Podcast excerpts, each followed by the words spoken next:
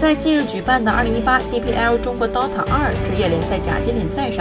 饶可歪与乌尔利卡两队依次打假赛。不满神杀，不少观看直播的网友以及圈内人士都关注到了这场闹剧。随后，赛事组委会发布公告，称通过对比赛录像资料等材料的反复审查，认定 Rock Y 与沃尔利卡比赛存在消极比赛行为，并给出了处罚结果：终身禁止 Rock Y 俱乐部与沃尔利卡俱乐部参加 DPL Mars 旗下